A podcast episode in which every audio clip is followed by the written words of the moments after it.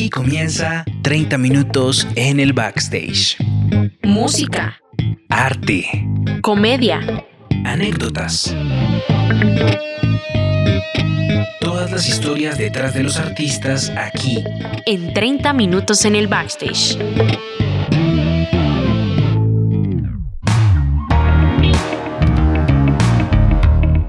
Hola, ¿qué tal a todos y todas? Bienvenidos sean a este nuevo capítulo de 30 minutos en el backstage. Aquí feliz.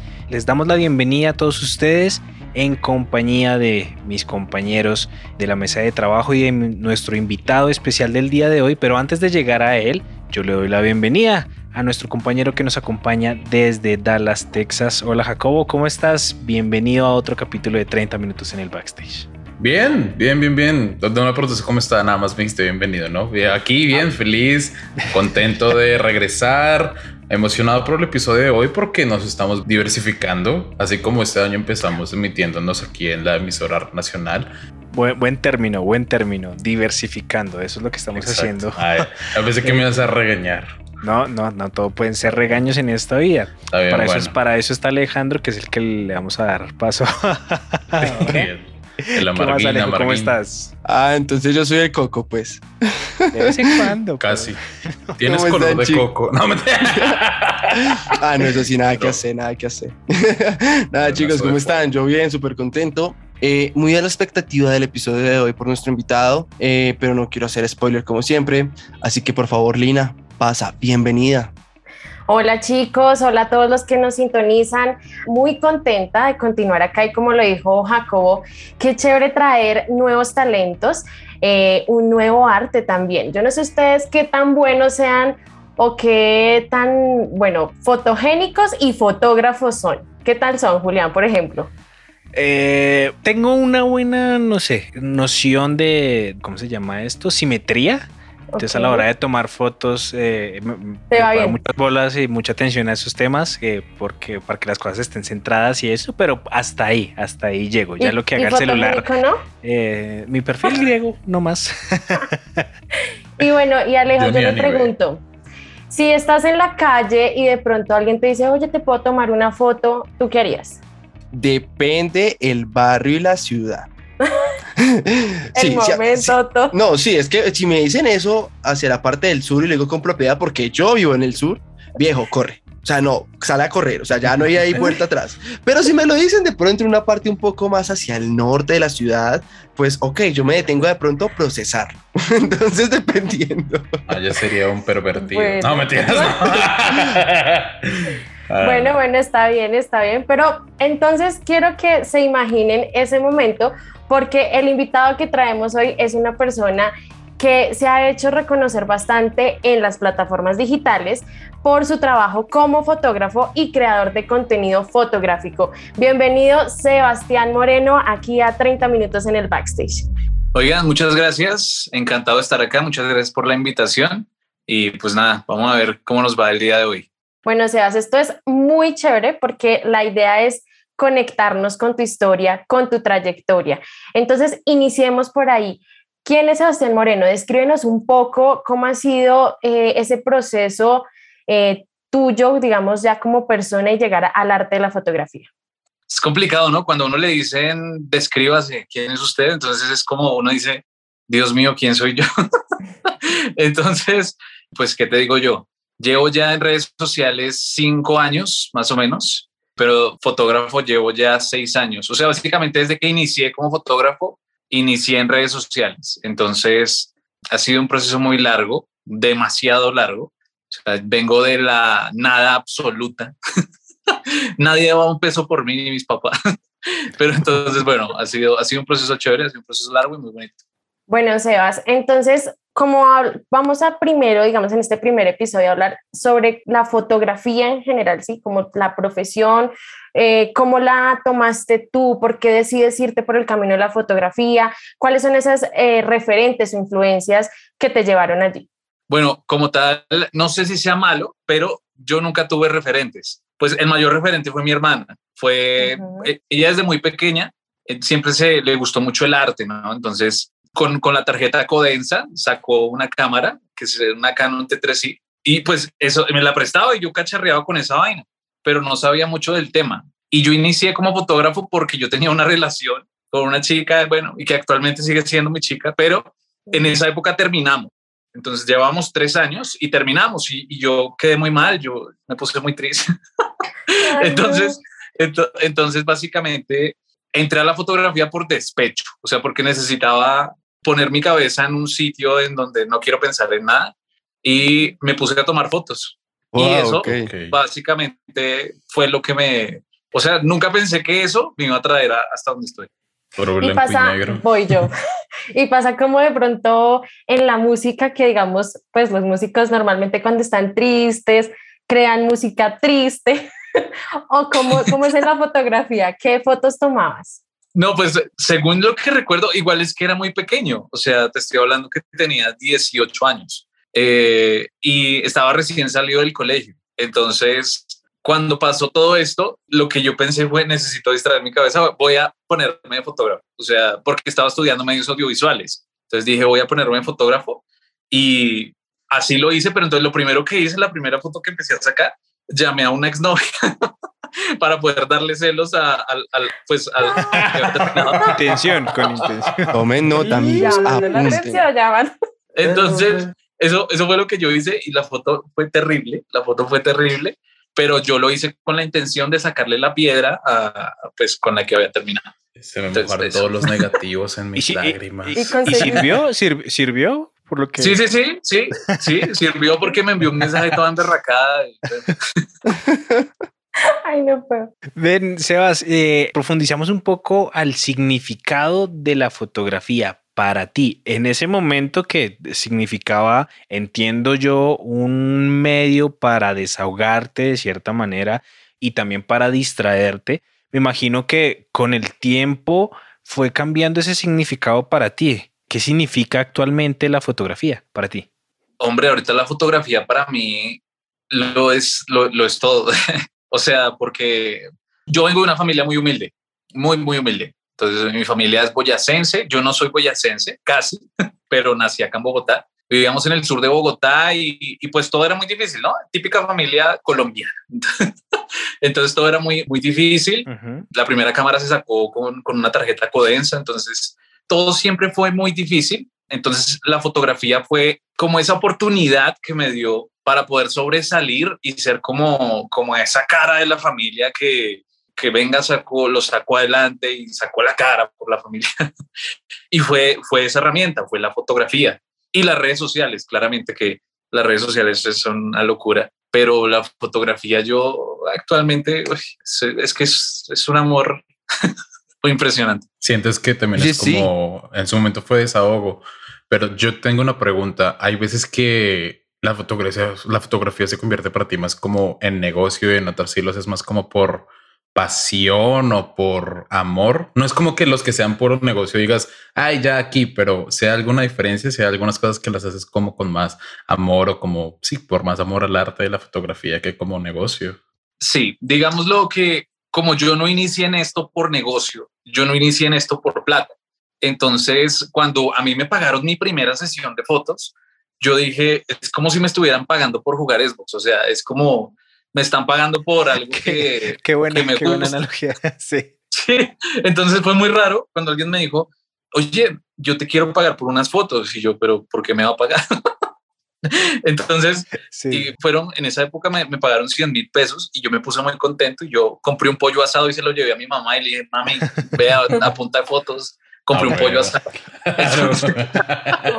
Lindo. Entonces, entonces fue muy chévere. Y actualmente ya la fotografía no la veo como negocio porque o claramente se convirtió en un negociazo esta vaina, pero nunca lo vi como un negocio, nunca lo vi como uno, toca hacer plata y lo hago esto por plata, porque no. En una época sí lo pensé, sí dije como, no, hay que hacer dinero, hay que hacer esto, y las cosas empezaron a ir para el piso, porque ya empezó a llegar el factor dinero, entonces ya no, no estaba la creatividad, sino solo estaba plata, plata, plata, plata. Entonces ya cuando dejé a un lado la plata y dije, no, espera, eso va a llegar solo, eh, eh, el tiempo de Dios es perfecto y, y cuando Él mande sus cosas van a estar chéveres. Entonces esperé y me dedico a cada foto, le meto mucha pasión, me paguen o no, porque las fotos, el contenido que yo hago a la gente se lo hago gratis, ¿sí? Y lo publico y le meto la misma pasión que a una foto que me pagó alguien. Sebas, ¿en, qué momento entonces eh, pasaría o se transforma el tomar fotos por hobby, por despecho, eh, allá ser una manera en la que tú te dedicas completamente a eso? Porque hubo un momento en el que me empezaron a, a contratar. Entonces, pero, pero ¿qué te digo? Era una sesión y por lo mismo que yo mi trabajo lo empecé a publicar en Instagram, o sea, pero como por, como por sí, como por joder. Recibía 20 likes, 30 y yo, wow, son 30 personas.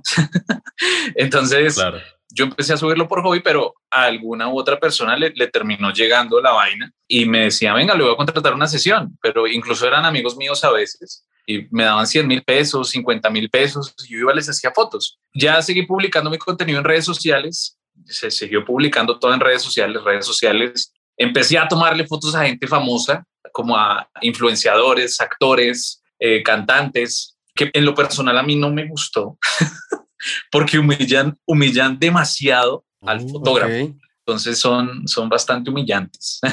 Sebas, eh, em, nombres, nombres, nombres, Yo quisiera. bueno, hablando un poco, digamos, sabemos que existen diferentes tipos de fotografías, ¿no?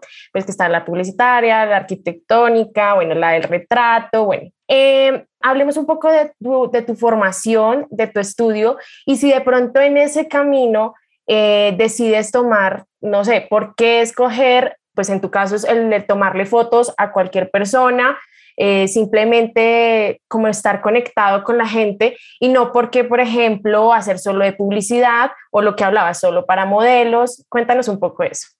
Lo que pasa y lo que yo explico muchas veces es que yo tengo una pasión por la fotografía, pero tengo una pasión por las redes sociales. Entonces están esas dos cosas. Entonces yo dije cuando yo inicié de fotógrafo, yo igual, yo, yo consumía, siempre consumía muchas redes sociales, youtubers, yo los consumía mucho, entonces veía mucho de las primeras generaciones de youtubers que hubo acá en Colombia y era muy fanático, entonces yo decía, oiga, en algún punto tengo que crear un contenido que a la gente le guste y pues que yo me sienta bien. Entonces empiezo a hacer fotos. En esa época no estaba acá muy de moda lo que ahorita se ve, que ahorita hay mucho fotógrafo tomando fotos por ahí, pero en esas nadie lo hacía porque era, te hablo del 2015, 2016, entonces nadie, nadie estaba publicando tan, como tan en forma eh, en redes sociales un fotógrafo.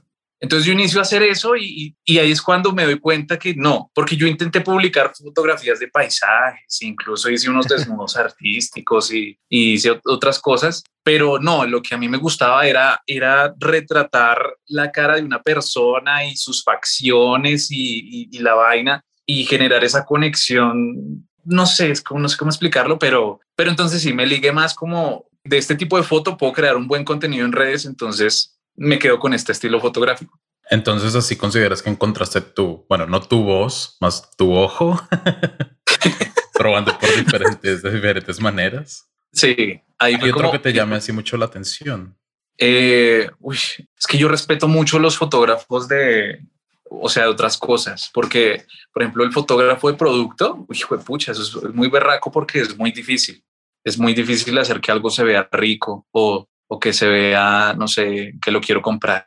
Entonces, tengo muchos amigos que, que hacen eso y no los admiro demasiado. Otros que hacen. Este tema ahí, por ejemplo, uno de músicos que a veces le dicen, oye, mira, necesito hacer un comercial, un jingle, y quiero que la música inspire o incite a tal cosa, a comprar, a consumir, a no sé qué. Desde la parte visual, por ejemplo, hay algo, por ejemplo, en, en, colores que uno diga, según el color, definitivamente uno va a comprar o según la perspectiva o cómo es eso. Creo que es, es, es la psicología del color, creo que se le, se le llama. Sí. Aquí va una cosa, aquí va una cosa y es algo que les tengo que decir. Yo no soy muy técnico no soy de, de mi hermana, yo tengo una hermana que es productora audiovisual. Entonces, siento que fue como un trauma de mí, porque mi hermana solo habla técnico. Entonces, mi hermana solo me habla de planos, de, de la psicología del color, de cosas así. Entonces, hubo un punto en el que yo le decía, hablemos normal.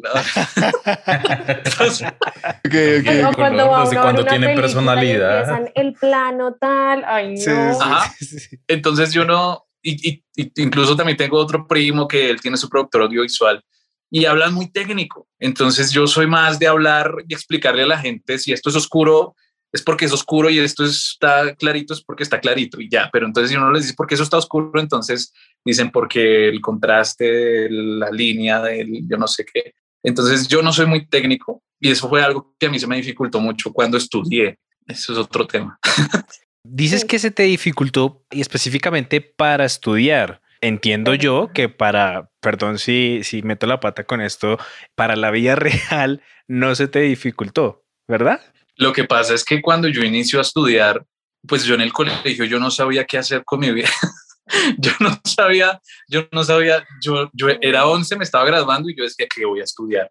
Entonces yo dije, voy a estudiar lo mismo que mi hermana, producción audiovisual, dirección y producción de medios audiovisuales. Entonces inicio a estudiar eso y me doy cuenta del mundo tan berraco que es. Y yo digo, Jesús, porque no, no entendía muchas cosas y los profesores me hablaban y yo, y yo no sabía, yo perdía todas las materias. Yo para estudiar no, no funciona. Eh, salí de esa universidad, de una universidad, salí de esa, entré a otra y, y así entraba a otra. Estudié en total en cuatro universidades Y de ninguna me gradué porque, porque no, nunca funcioné. Incluso yo ya era conocido en redes sociales como fotógrafo y entré a una universidad y me conocían los estudiantes y los profesores y todos pensaban que yo iba a sacar las mejores notas y me, me pasaban una exposición y yo no sabía un carajo.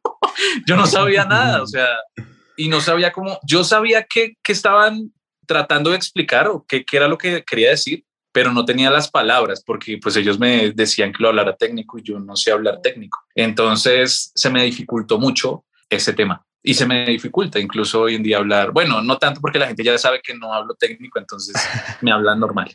Pe- Pero en el desempeño de tu vida profesional, eh, a lo que te dedicas hoy en día, va y viene eso de no hablar técnico. Ese, ese, No, ese sí, exacto.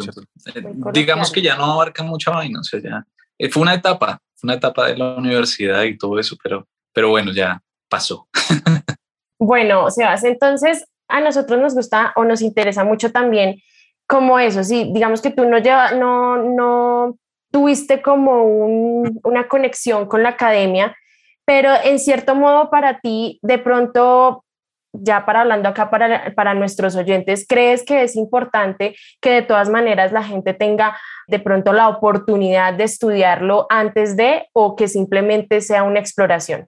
Gran pregunta. Eh, en lo personal, mi academia fue mi hermana.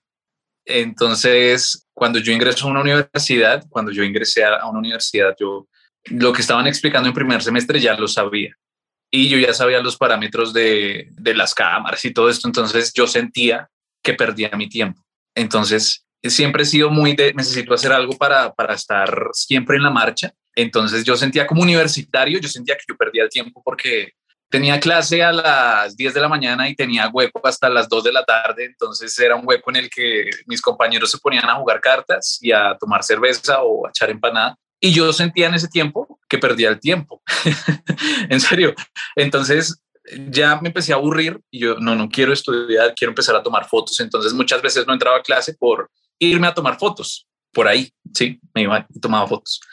Entonces siento yo que en muchos casos claramente pues todos no tienen una hermana que sepa del tema. Entonces sí es importante estudiar, pero no solo la vaina, es que ¿cómo es que se llama cuando uno solo lee y, y ve cosas? Teoría. Eso, eso. Entonces no ser es... ciego. no- Ah, No es... no, no es, o sea, no es tanta teoría, en, en- hablo de mi carrera, no es tanta teoría, sino es más la práctica, porque tengo muchos compañeros, en serio, los compañeros, estudié en cuatro universidades y los pelados que siempre ocupaban los primeros puestos y se las daban de créditos, yo ocupaba los últimos y siempre ocupaban los primeros puestos. Hoy en día no, no trabajan en absolutamente nada que ver con la fotografía. Wow. Entonces, wow. por- porque se dedicaron simplemente a, a hacer los mejores en el, en el este, sacar las mejores notas, pero ya, o sea, no les importó nada más, no se encargaron de hacer contactos, de, de mejorar como fotógrafo, de crear un sitio donde vieran su trabajo. Entonces, pues esto es lo que, O sea, si les va mal en, en la universidad, no se preocupen.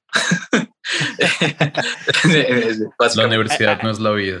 Ahí en las entrevistas que hemos tenido con músicos, hemos tenido esta charla como o la rivalidad entre eh, la, educación académica y la empírica, sí, que hay muchos que se van más por uno que por la otra. Eh, ahorita mencionabas que, bueno, en tu caso, pues que tenías como una hermana que, que te enseñara muchas cosas, pienso yo que hoy en día todos tenemos unas hermanas llamadas Google y YouTube en la que podemos pues aprender muchísimas cosas y viendo viendo o, teniendo en cuenta la experiencia que tienes en este campo, ¿tú crees que simplemente un fotógrafo, no sé si decir profesional, se puede formar a punta de Google y YouTube? Sí, obvio, claro. O sea, básicamente yo me formé a punta de eso, porque yo sé editar de la manera que sé editar, no porque un profesor estuviese ahí detrás mío y edita de esta manera. No, no, yo la embarré muchas veces, vi tutoriales, me comí una cantidad de tutoriales y yo decía, quiero editar de esta manera, hoy buscaba un tutorial y, miraba cómo daba ciertas cosas para que se viera diferente, que se viera como yo quería. Incluso le preguntaba a los profesores y les decía, es que yo quiero editar, pero no de la manera en que ustedes explican de que este fotógrafo colombiano es súper famoso, eh, porque los profesores siempre ponen un referente, bueno, y yo les decía, yo no quiero editar como él, yo quiero editar diferente. Entonces me decían, no, pero es que los parámetros correctos de la fotografía es esto. Y yo, no, yo no quiero eso. Entonces ahí fue cuando yo, yo di una charla y a mí me salió una frase muy bonita y la charla fue en la universidad de donde estudié y salí odiado por los profesores porque yo eran como 200 estudiantes y, y yo les dije, la única regla de la fotografía es romper las reglas de la fotografía. No, eso se me vinieron los profesores. ¿Qué le pasa? Yo, es la verdad, señor. Es lo que yo hago todos los días. No lo vieron de la manera así, tiburones que hubieran creado un semestre más así, al último, rompiendo las reglas y te quitan todo lo que aprendieron de los dos, años anteriores. Negocio. Básicamente, eso. Es que no sé si pueda decir lo que voy a decir. No voy a nombrar la universidad, pero yo tengo cartón profesional pero fue porque esa universidad en pandemia se quedó sin estudiantes y me dijeron que les hiciera historias como promocionando la universidad para que la gente estudiara allá y se inscribiera. Y me daban mi cartón profesional con absolutamente todo. Y lo hice. Y, yo yo tengo el cartón profesional. Qué oferta entonces ahí fue cuando yo dije no, yo lo marqué y se lo di a mis papás. O sea yo oh. porque, pues para mí para qué pero entonces ahí es donde uno se pone a ver la educación en Colombia, es como que... Bueno, Sebas, aquí el tiempo pasa súper rápido, de verdad. Nos encantaría siempre durar ahí horas y más con, con tantas anécdotas que seguro tú debes tener un montón. Y por eso, antes de cerrar, quisiera que nos contaras de pronto alguna, digamos, de esas primeras fotografías que tomaste en la calle que, no sé, seguramente también te daba pena. No sé si siempre ha sido así tan, eh, digamos, expresivo en público o como alguna que tú digas, esta me marcó? Pues en, redes sociales es todo un proceso, ¿no? O sea, porque yo inicié con mucha vergüenza, inicié con pena. Eh, no sabía hablarle a la cámara, le hablaba todo tímido, como si, pero ya uno se va soltando. Y cuando decido empezar a hacer este contenido de, de fotografiar gente en la calle, pues me lanzo con vergüenza, sí, con pena, pero eh, pues nunca recibí un no al principio y una experiencia así que tenga en la cabeza, pues la, la que más tengo en la cabeza son uno, una pareja de señores, son unos viejitos que son habitantes de calle, son muy conocidos en, el, en la séptima. y, yo a ellos los vi, eh, fue uno de mis primeros videos virales. Yo a ellos los vi y dije, bueno, los, ellos pasaron por nuestro lado y yo iba con, con mi novia y ella entonces ella, ella me dijo, oye, esos señores están chéveres para fotos. Yo le dije, no creo, porque yo nunca le había hecho fotos a, digamos, a, a personas reales como de, sí, siempre buscaba a la persona que estuviera bien arreglada. Y bueno, entonces fue, fue ese, ese punto en el que yo dije, bueno, voy a cambiar totalmente mi contenido a, a fotografiar algo que en verdad pasa en las calles de Bogotá, ¿no? Entonces me acerco a ellos, y me cuentan cómo empiezan a contarme la historia de ellos y eran unos músicos y era una pareja de señores y más allá de una experiencia chistosa, eso fue algo que me impactó mucho porque digamos que nunca había tenido ese encuentro con una historia tan fuerte como tomando fotos y a la misma vez creando un contenido. Entonces, y ahí en ese punto cambió totalmente mi contenido, se volvió más maduro, cambié yo, cambió todo. Eh, entonces, todo se volvió más bonito a partir de, de ese video. Mira que mencionas algo importante como lo es la estética, que seguramente muchos uno dice, no, la foto. Yo creo que muchos nos hemos frustrado tomando fotos, ahí no, eso está inmundo o quede mal o bueno, en fin. Y también algo que nos da paso para que te invitemos a un segundo episodio y es hablar sobre las plataformas digitales, sobre, sobre todo eso que hoy en día se está moviendo absolutamente todo por allí entonces, Sebas, queremos invitarte y esperamos que nos aceptes en este segundo episodio. ¿Qué dices? Eh, sí, claro que sí, encantadísimo. A mí me encanta hablar. pues bueno, entonces muchas gracias a todos. Antes de eso, pues, recuérdanos tus redes sociales, eh, como para que la gente te vaya mirando por ahí si aún no te conoce. Estoy en Instagram y TikTok como arroba Sebas Moreno con tres O's al final y en Facebook como Sebas Moreno Fotógrafo. Bueno, pues ahí está, y a nosotros nos encuentran en Instagram y TikTok también como 30MIN en el backstage.